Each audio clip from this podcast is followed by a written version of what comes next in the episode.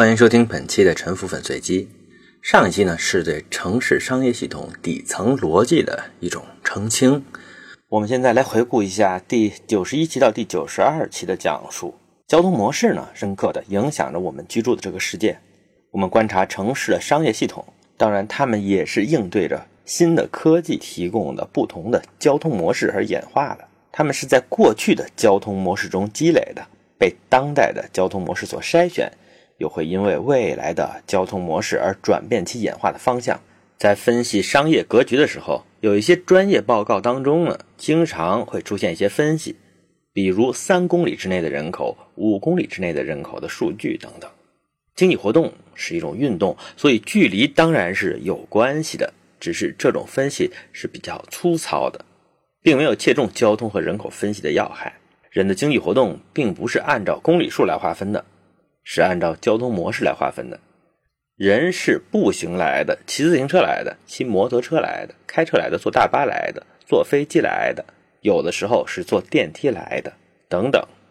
交通成本既包括时间，也包括资源。交通成本是生产交易成本的重要的、敏感的组成部分。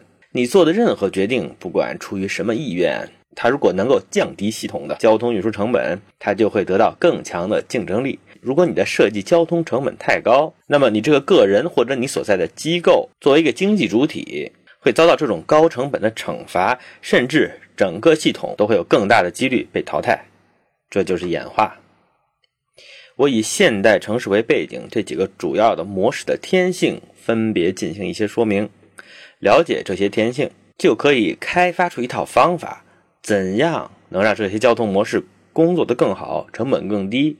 用户更满意，它的价值在市场竞争当中更加能够得到的确认，并且呢，更具有智力上的美感。我们下面这一期呢，先来讲一讲交通模式当中的第一个层次，也就是步行的层次。步行模式之所以重要，是因为我们在家里、办公室里、商店里，除了少数人坐轮椅之外呢，都是步行。所以，一般的室内空间都是为步行这种模式设计的。商业设施的设计者特别需要有对步行模式深刻的理解。不仅如此，室内设计、住宅设计、工业设计同样是服务于用双脚走路的人呢。而且，不管你使用什么交通工具，坐公共汽车还是开车，你从家到停车场到车站，这些开头结尾的环节还是要走路的。特别是对于像地铁或者是公共汽车之类的公共交通系统，人来往换乘于这些交通工具之间也都是在步行的。所以，如果步行的环境不好，它也会降低公交系统的效率，会降低人们使用公交系统的意愿。没有好的步行系统，就不可能有好的公交系统。所以呢，走路呢，至今应该还仍然是城市之内最重要的交通模式。在今天呢，步行在很多城市的份额有所减少，但是它仍然是最基本、最便宜的，或者说和其他的交通工具相比，走路呢它不花钱，只花时间。严格来说，步行也是要消耗能量的，要吃饭来补充的，所以也是要钱的。但是呢，在普遍营养过剩的现代社会，这种能量消耗呢，经常被看成是一种享受。总之呢，走路是基本不花钱的。走路上班的人比开车上班的人要少买一辆汽车，每个月少烧一百升的汽油，少占用两个车位，在家和在办公室各一个，减少了财产保险税费，减少了修车保养的时间和费用。这些加起来，一个月肯定是要差上千块或者是几千块钱的。所以，走路的环境作为一种公共服务。可以被认为有一种社会福利性质，它适合低收入的阶层，也适合于刚刚进入社会的年轻人，可以帮助他们节省开支，加快他们在社会阶梯上上升的速度。它是一种社会公平性的保障，是一种社会流动性的保障，是一种孵化创新的环境，也是一种社会稳定的机制。同样的道理，和其他的交通模式相比，走路这种模式的碳排放。环境污染等等呢，都几乎可以忽略不计。不占用汽车这种大件的设备，节省了大量的生产消耗和资源占用；不需要停车场，节省了大量的土地。所以步行也是一个城市里环境上最可持续的交通模式。比如纽约，它是美国步行在所有出行模式当中占比最高的城市，也是美国消耗同样的能量、产生同样的碳排放的情况下产生的 GDP 最高的城市。当然，步行在长距离上它的速度是比较慢的。这个问题呢，一般依靠快速的公共交通来解决。步行呢，也是最古老的交通模式。在工业时代之前，虽然也有马车之类的交通工具，但是能够用得起的人占比是不大的。步行仍然是最主要的。所有的传统城市，也就是汽车时代之前发展的城市，都是在那个时代围绕着步行这种运动模式所展开的。在古代世界的城市，当人口在七千人以下，请注意，七千人在现在这个世界上只是一个小集镇，但是在古代世界呢，它就是一个中型城市了。这里面肯定主要是以工商业人口或者职业士兵为主，而且工商业的行当的数量比现在同样人口的小镇要多得多。人口在七千人以下的传统城市，它的面积一般和人口成正比。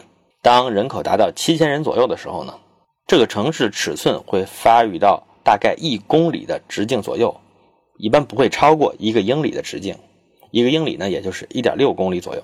在这个时候，它的人口密度呢，每个平方公里大概是三千到一万人。你算一下，平均每个人占有的土地呢，是一百到三百个平方米之间。这个人口密度是很低的。这样的城市，不管在秦汉还是在古希腊、古罗马，多数人呢住的是四合院。有钱人家呢还会有后花园，在一点六公里直径的这个范围内，城里所有的人到这个城市中心的距离基本不会超过八百米。人步行的速度呢大约是每分钟八十米，这个速度呢请您记住，也就是说大家走路的距离不会超过十分钟，多数人可能只有五六分钟。不管去教堂、去工作、去市场还是去娱乐场所都很近。即便是日晒雨淋的日子，这个距离上的步行通勤也不算特别的委屈，这是一种比较高的生活质量。但是当人口在增加的时候，因为大家不愿意住到更远的外围，宁可牺牲一些空间，增加一些密度，也要住在市中心。这时候城市尺寸的增加速度会放缓，人口密度在市中心区域呢呈现非均匀的增长。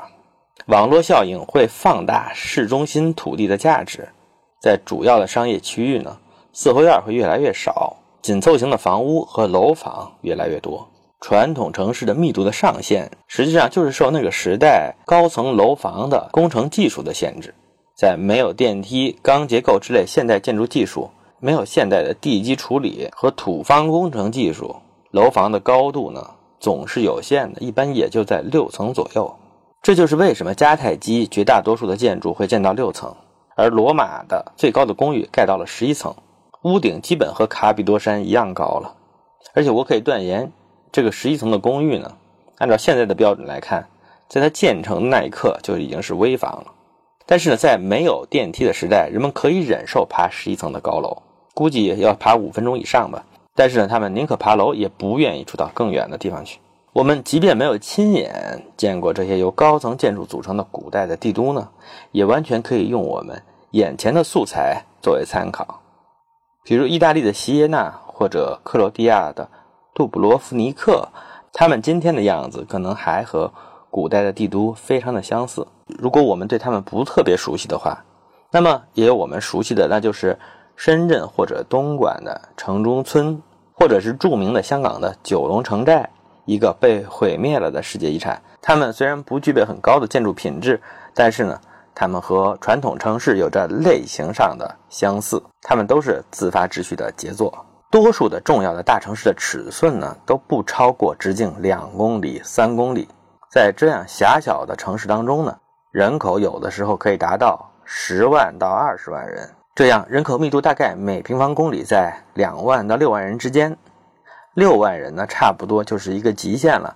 它就意味着每个人占有的土地只有十六个平方米，而且呢，这里面不免道路和公共设施，还有用来采光的天井，还要占据差不多一半的空间。这样每个人呢，就只剩下八个平方米的土地了。所以在这种情况下，你可以想象，城市里绝大多数都是楼房。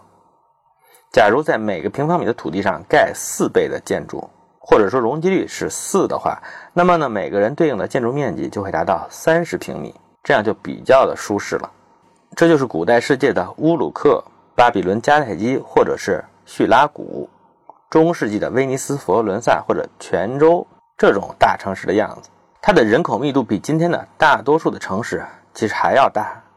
实际上，今天的城市由于汽车的出现，很多城市的密度是低于传统城市的。如果这样的高密度还继续扩张，半径达到五公里，那就是罗马、君士坦丁堡、宋朝的临安、德川幕府的江户这样的帝都级别的特大城市，他们的人口可以达到五十到一百万的数量级。人口密度也会非常大，经常在每公里四万人以上。